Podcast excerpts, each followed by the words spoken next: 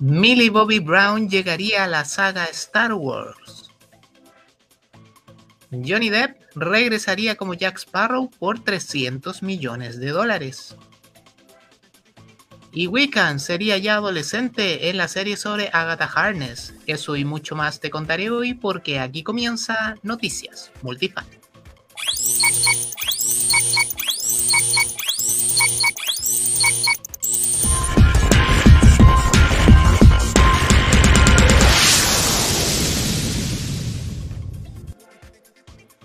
Hola multifanes, bienvenidos a una nueva entrega de Noticias Multifan.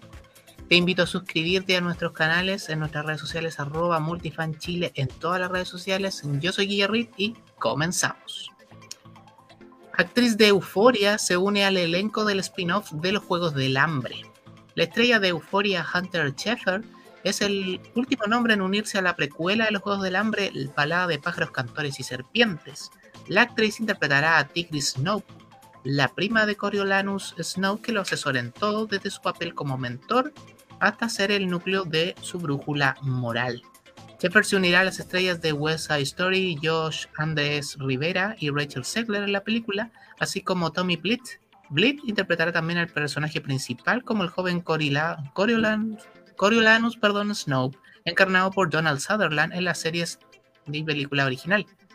La precuela centrará en la historia de Coriolanus, de 18 años, a quien los fans de los Juegos del Hambre ya conocerán como el tiránico presidente de Panem, años antes de que ascienda al poder. La película llegará a los cines el 17 de noviembre del 2023. Locan Key cerrará su historia en esta tercera temporada se liberó el tráiler para la tercera temporada de Lock and Key y con ello se confirmó que esta será el final de la historia para la familia Locke. Los showrunners ya lo habían anticipado. Esto fue lo que dijeron. Cuando comenzamos a trabajar en la serie, sentimos que tres temporadas era la duración ideal para una conclusión satisfactoria. ¿Qué veremos en este último ciclo? Al final de la segunda temporada podemos comprobar que Dodge, Laila de Oliveira, ha sido derrotada aunque nunca hay que descartar un épico regreso. Así que el principal villano tiene que ser el soldado británico Frederick Gideon, interpretado por Kevin Durant, quien fue infectado por un demonio en el siglo XVIII. Y parece que es realmente malvado ya que arroja al pozo a Eden Watkins, a Lea Jones, a pesar de que ella lo libera. La temporada que cerrará la historia llegará a Netflix el próximo 10 de agosto. Warner Discovery no participará en San Diego Comic Con. The Hollywood Reporter confirmó que no habrá presencia de este nuevo estudio o de DC Comics en la San Diego Comic Con de este año, que regresa a ser un evento presencial, aunque no está fuera de la convención. David Zaslav planea que Warner aparezca para reafirmar a los fans que continúa siendo importante para el estudio, pero no está claro sobre qué área cinematográfica traerá a la convención y de acuerdo a varios insiders, esto es algo que todavía se está decidiendo hacia dentro de la compañía, que recién ha surgido de un proceso de fusión multimillonario. Sí está confirmado un panel para La Casa del Dragón de HBO, que busca extender y reencender el interés por Juego de Tronos, el show más grande en la historia de HBO. También Sandman tendrá un panel, siendo el show de, DC Comics más caro jamás producido por Warner Bros. Television, en el que habrá una presentación especial en video que tendrá una sesión de preguntas y respuestas de las estrellas y productores del show. La San Diego Comic Con 2022 volverá entre el 21 y 24 de julio en Estados Unidos. Pero quien sí estará es Marvel. Kevin Feige confirma que la Casa de las Ideas sí estará en la San Diego Comic Con. En la otra cara de la moneda, el exitoso Marvel Studios confirmó, según consigna de direct.com, presencia en la convención más importante del mundo. Habrán grandes anuncios en el panel que se dará el sábado 23 de julio en el Hall H. La última vez que Marvel participó fue en el año 2019, cuando mostró su pizarra con la fase 4, que hoy está en pleno desarrollo. En ese momento reveló proyectos como WandaVision, Falcon y el Soldado del Invierno y Doctor Strange en el multiverso de la locura. Tres años después ya hay pistas de lo que se avecinaría en la fase 5. Desde Collider aseguran que Marvel solo presentaría a la secuela de Black Panther en la San Diego Comic Con y que guardaría contenidos para la Disney D23 que será en septiembre. Grupo J-Pop inspirado en Sailor Moon tiene la venia de la propia Naoko Takeuchi. Te presentamos al nuevo grupo de cinco chicas inspiradas en Sailor Guardians. Ellas son las SG5, Sailor Guardian 5. En exclusiva para Rolling Stone, ellas hablaron de su próximo debut y se describen ellas mismas como un supergrupo pop intergaláctico que protege al universo del mal, la injusticia y la negatividad. Además, se dio a conocer que para usar la propiedad intelectual de Sailor Moon, el quinteto tuvo que organizar una actuación y una presentación exclusiva para la autora Naoko Takeuchi, y así ella pudiera dar su visto bueno para que esta colaboración fuera considerada oficial. Cada miembro representa una Inner Senshi, Rui Sailor Moon, Miyu es Sailor Venus, Ruri es Sailor Mars, Mars perdón, Saayaka es Sailor Mercury y Kaede sería Sailor Jupiter.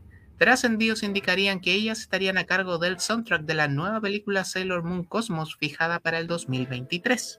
Las chicas harán su primera aparición oficial juntas cuando se presenten en la Anime Expo en Los Ángeles, que se realizará entre el 1 y 4 de julio en Estados Unidos. Cancelan la serie de Flash por los escándalos de Ezra Miller.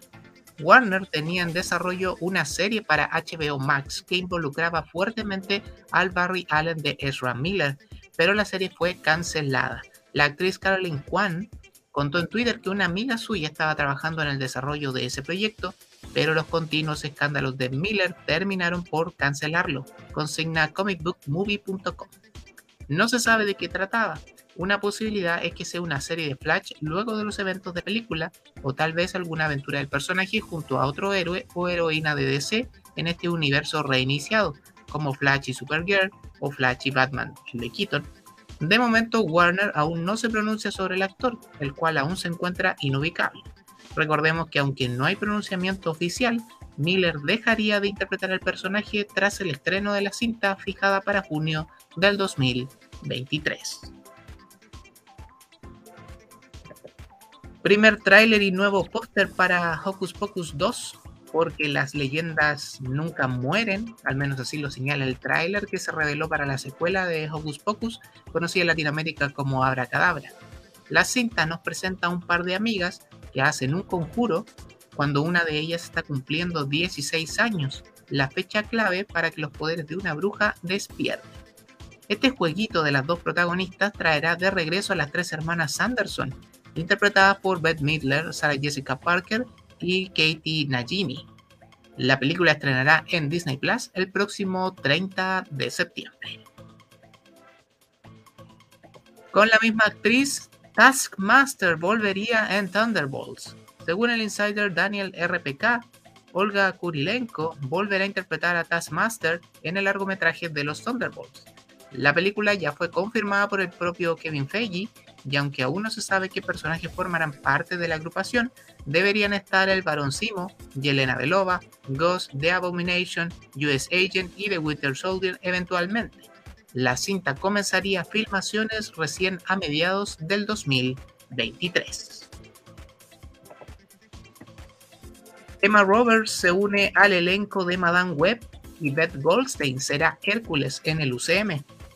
Deadline reportó que la actriz Emma Roberts, quien interpretó a Chanel Oberlin en Fox Spring Queens, se unió al cast de Madame Web en un rol secreto. Al momento el filme cuenta con un gran cast femenino, pero no sabemos qué otros personajes compartirán pantalla con Madame Web. Black Cat, Silver Sable, Spider-Woman, ¿a quién crees que interpretará? Por otro lado, según el medio Young Freaking Robot, el actor Brett Goldstein ha firmado contrato para interpretar a Hércules, hijo de Zeus, en el UCM. Además, la actriz Mary Elizabeth habría firmado con Marvel Studios para ser Abigail Brand, comandante de SWORD, y podría aparecer en múltiples series.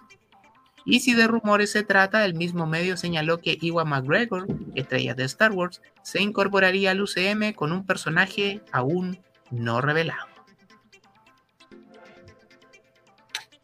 Y te lo contaba en titulares, Johnny Depp volvería a ser Jack Sparrow tras jugoso contrato de Disney.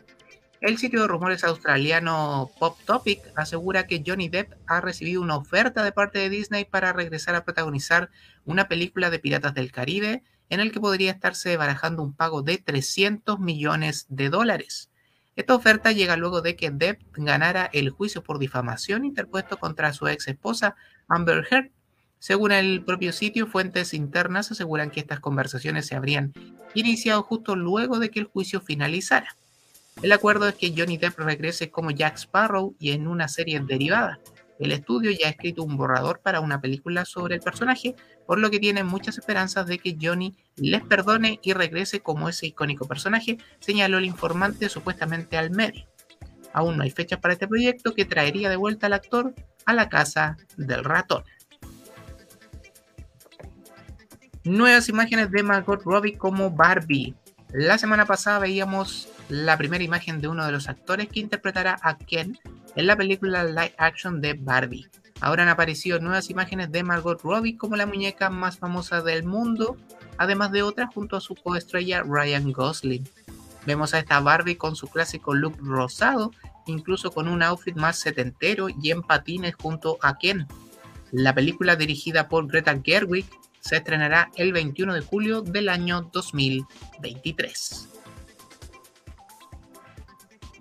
Nuevo teaser de la serie del Señor de los Anillos. En solo 15 segundos puede verse como un valiente guerrero corre a luchar con su arco en el bosque, dispuesto a enfrentarse a las oscuras amenazas que en él acechan, o a la mismísima Galadriel montando a caballo y comandando su ejército, prestos para la guerra que se avecina, así como también muestra la preocupación de Gil-galad, el alto rey de los elfos de Noldor, ante lo que está por llegar, Precede a estas escuetas escenas un texto que reza que nada es malvado en sus inicios.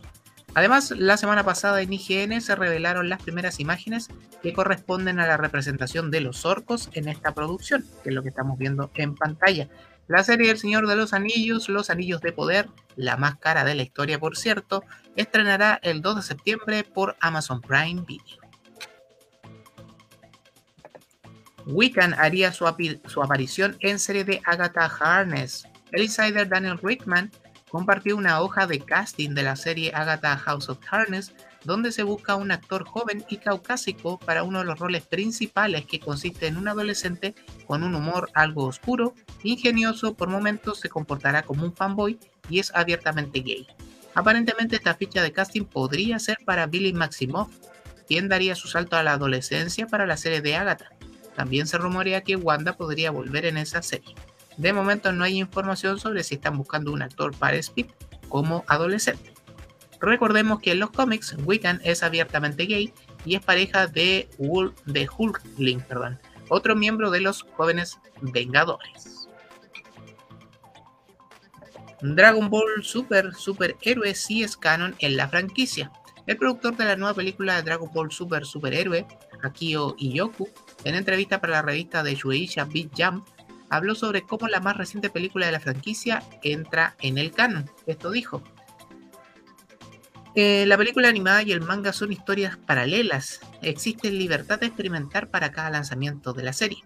Entre esta película y el manga del maestro Toyotaro, tenemos actualmente dos líneas de tiempo para Dragon Ball Super en ejecución. Por comienzo, esta película está escrita para ser una secuela directa de la película de Broly, Queríamos retomar desde ahí y cumplir las expectativas de todos los que siguen a Dragon Ball hasta el momento. Es decir, para aquellos que piensan, sería genial que pase esto o me gustaría que este tipo de personaje apareciera. El ejecutivo continuó explicando que cómo que esta película podría relacionarse con los lanzamientos futuros de la franquicia en la editorial. Por supuesto, agregó el ejecutivo, Akira Toriyama supervisa esto de forma continua en el manga también, así que son eventos que corren en paralelo. En términos de ubicarla en una línea de tiempo, intentamos no hacer cosas como una continuidad muy estricta. Y nos gusta dejar márgenes en la historia que den un grado mayor de libertad creativa, explicó. Cerró diciendo de esta forma, todo es más interesante. Dragon Ball Super Superhéroe ya fue estrenada con gran éxito en Japón y llegará a América Latina el 18 de agosto con el apoyo de Crunchyroll. Entregó pistas sobre el spin-off de Stranger Things, en la semana en que se estrenarán los dos episodios finales de la cuarta temporada de la serie Pilar de Netflix, los hermanos Duffer confirmaron que el spin-off de Stranger Things que tienen planeado sería totalmente diferente a la serie. Todo esto claro si Netflix acepta hacer el proyecto. Añadieron que no quieren hacer el spin-off por las razones equivocadas y el proyecto vería la luz cuando sea necesario y haga sentido. Además, luego de reconocer que olvidaron la fecha de cumpleaños de Will en la serie, optaría por cambiarla del 22 de marzo al mismo día, pero del mes de mayo, y así subsanar el error narrativo. Los últimos dos capítulos de la temporada durarán una hora y 29 minutos el número 8, mientras que el final, el 9, será de 2 horas y 30 minutos. Estrenarán este viernes en Netflix. Millie Bobby Brown llegaría a Star Wars y Natalie Portman volvería como Padme. Jan Freaking Robot es el medio para rumores sobre casteos y bajo esa lógica, Ahora la actriz Natalie Portman volvería a interpretar a Padme en un futuro proyecto de Star Wars. Pero como si su personaje ya está muerto, dirán. Bueno, que el guion nos sorprenda, dirán otros. ¿Lo crees posible? Y como anticipábamos Stranger Things hace un momento, ahora resulta que Millie Bobby Brown estaría en avanzadas conversaciones para incorporarse al universo Star Wars. Según The Mirror, fácilmente podría llevarse a casa unos 15 millones de dólares por hacer una primera película o protagonizar una serie de televisión, ni siquiera necesita hacer una audición. Tiene una reputación para ejercer una posición de liderazgo dentro de la franquicia, aseguró la fuente al diario británico. Finalmente, según el medio The Direct, el actor Cameron Monaghan firmó contrato para protagonizar su serie live action del personaje Cal Kestis. El actor le dio vida al personaje en el videojuego Star Wars Jedi Fallen Order y repetirá su secuela Star Wars Jedi Survivor. Y vamos con películas y series nacionales porque Pinochet será un vampiro en una película en Netflix y así será la primera serie nacional para Disney Plus. La plataforma anunció el inicio del rodaje del Conde, la cinta chilena dirigida por Pablo Larraín para Netflix.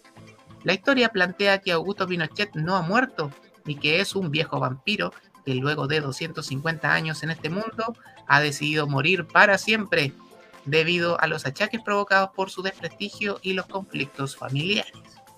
Producida por Fábula, El Conde, que tiene contemplada su fecha de estreno para 2023, será protagonizada por Jaime Badel, Gloria Muschmeyer, Alfredo Castro y Paula Luxinger.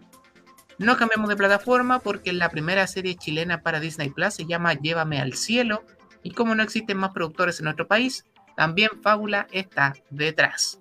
Se trata de una historia basada en la novela homónima de la escritora chilena Carla Gelfenbein, que presenta un elenco de jóvenes actores y actrices liderados por Renata González Esparanja como la protagonista.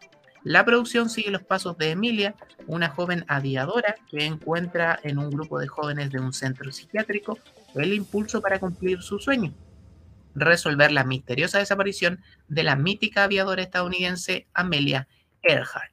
La serie será grabada durante los próximos meses en distintas locaciones de Santiago, como por ejemplo en Farillones, y llegará a la plataforma de streaming durante el próximo año con 8 episodios de 30 minutos cada uno. Primeras impresiones de Thor Love and Thunder. Ya fue la premier de Thor Amor y Trueno y allí, de allí se desprenden estas primeras líneas sin spoilers de los medios especializados norteamericanos. Por ejemplo, Discussion Film dijo, la película mejora cuando no intenta recuperar desesperadamente la magia de Ragnarok. La mayor parte del humor no aterriza tan bien como la primera vez, pero Chris Hemsworth, Natalie Portman y Christian Bale hacen lo mejor que pueden con eso. Variety señaló, la película tiene apetito por la destrucción. Es totalmente genial. Taika Waititi ofrece un espectáculo subversivo e irreverente. Gran historia, apuestas y construcción de personajes. Prince Hemsworth y Natalie Portman soberbios. Russell Crowe y Christian Bale se deslizan fácilmente en el mundo. Finalmente, Inverse dijo no puede igualar la grandilocuencia visual o cómica de Ragnarok, pero Taika Waititi lo compensa con una película de Marvel emocionalmente madura. También es muy divertida y presenta una de las secuencias visuales más impresionantes en la historia del UCM. Además, se confirmó que la película contiene dos relevantes escenas post-créditos. El preestreno está fijado para el próximo 7 de junio en cines a nivel mundial. Paramount descarta censurar contenidos ante la sensibilidad actual. Paramount ha decidido ir contra corriente y rechaza la censura al arte, prometiendo que en su plataforma de streaming no se alterará ninguna película o serie que resulte, comillas, incómoda para la sensibilidad actual. Esto lo afirmó el propio CEO de Paramount, Bob Bakich, el cual ha recordado que en su catálogo cuentan con un número enorme de series y películas, afirmando además que no cree en la censura. Esto fue parte de lo que dijo. Por definición, hay cosas que se hicieron en una época diferente y reflejan sensibilidades distintas. No creo en la censura del arte que se hizo históricamente. Eso es probablemente un error. Todo está a la carta, no tienes que ver nada que no quieras, dijo contundentemente en entrevista para The Guardian. Con esto, Paramount evita apegarse a prácticas realizadas por otras plataformas como Disney Plus o HBO Max, que han retirado contenido para evitar herir la sensibilidad del público moderno. Y terminamos con esto porque Disney prepara una nueva trilogía para el planeta de los simios. Según información de Deadline, Disney a través de 20th Century Studios está planeando una nueva trilogía del planeta de los simios, que continuará la historia de las anteriores cintas que datan del 2011-2014 y finaliza con la del año 2017. La franquicia se basa en la novela La Planète des Singes del año 63 del autor francés Pierre Boulle, traducida al español como El planeta de los simios. Su adaptación cinematográfica del año 68, El planeta de los simios, fue un éxito comercial y de crítica que dio inicio a una serie de secuelas, vínculos y trabajos derivados. Arthur P. Jacobs produjo las primeras cinco películas en la década de los 70 a través de Jack Producciones para la distribuidora 20th Century Fox. Durante, después de su muerte en el 73, Fox ha controlado la franquicia y como ya sabemos, el estudio hoy es propiedad de Walt Disney. Y así le ponemos punto final a esta nueva entrega de Noticias Multifan Síguenos en nuestras redes sociales como arroba multifanchile y a mí en Instagram como Guillerrit y recuerda, para que ser un fan si puede ser un multifan. Nos vemos la próxima semana. Esto fue Noticias Multifan. Chao, chao, chao. What?